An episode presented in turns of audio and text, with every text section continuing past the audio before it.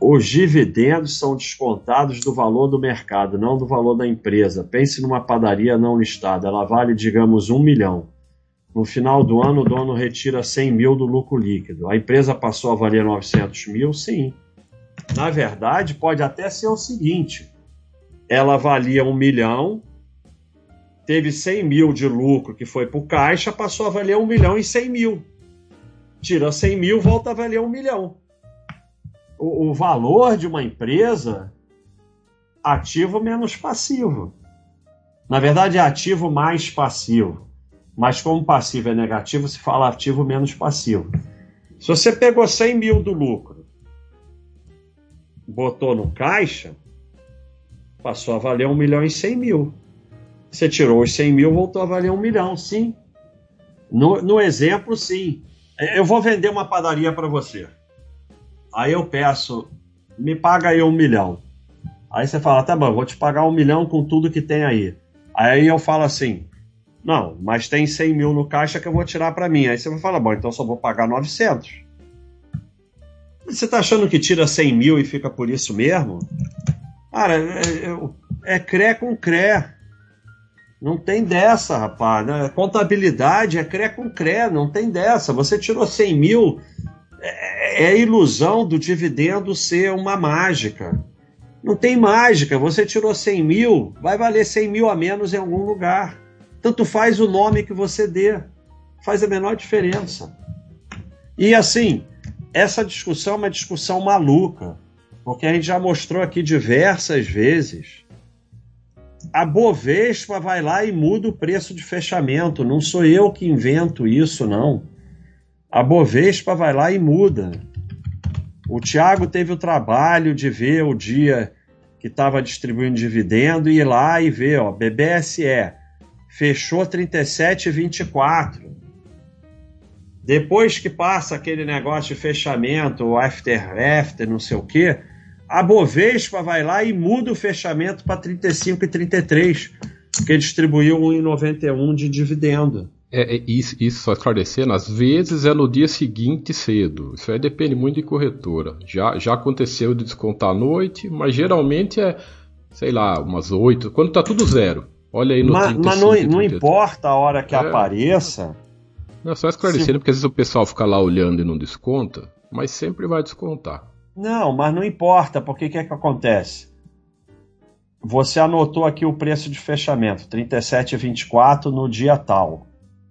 Dez dias depois você vai ver o preço de fechamento, vai estar 35,33. Não vai estar 37,24. Perfeito, e to... isso aí. E todo histórico vai ser descontado em 1,91 dividido por 37,24 pelo percentual. Isso é a Bovespa que faz, não sou eu que invento isso, não sou eu que decidi isso. Exatamente, você está dizendo como é isso descontar na cotação se ela cresceu na cotação, por exemplo, 10 anos atrás era 4, hoje é 40, não comprei mais. Por que desconta se ele não diminuiu? Porque senão ficaria errado a rentabilidade, o retorno porque tirou um real do dividendo. Se, se não descontasse, por exemplo, você comprou uma ação por 40 reais, tá? E ela, ela não saiu do lugar. Dois anos depois ela está nos mesmos 40 reais. Então você não ganhou nada. Você botou mil reais, hoje você tem mil reais. Certo? Até aí você entendeu, né? Pão quentinho. Só que nesse caminho, ela distribuiu 20 reais de dividendos. Ué. Então você tem 1.500 reais. Concorda? Vamos lá. Você comprou uma ação por 40 reais. Não, vamos fazer de outro jeito. É, 100 ações. Tá? 4 mil reais. Dois anos depois. Não, vamos botar assim. Em ações, 4 mil reais. Dois anos depois, a ação continua 40 reais. Então, você tem 100 ações, você continua com os mesmos 4 mil reais. Mas, nesses dois anos, ela distribuiu 20 reais de dividendos. Então, na verdade, você que não mexeu em nada tem 6 mil reais. Aí você vai lá olhar a cotação e a cotação tá 40 e hoje tá 40. Então, como é que o retorno aqui foi de 4 mil para 6 mil? Então, deu um retorno de 50% em dois anos. Né? 4 mil viraram 6 mil.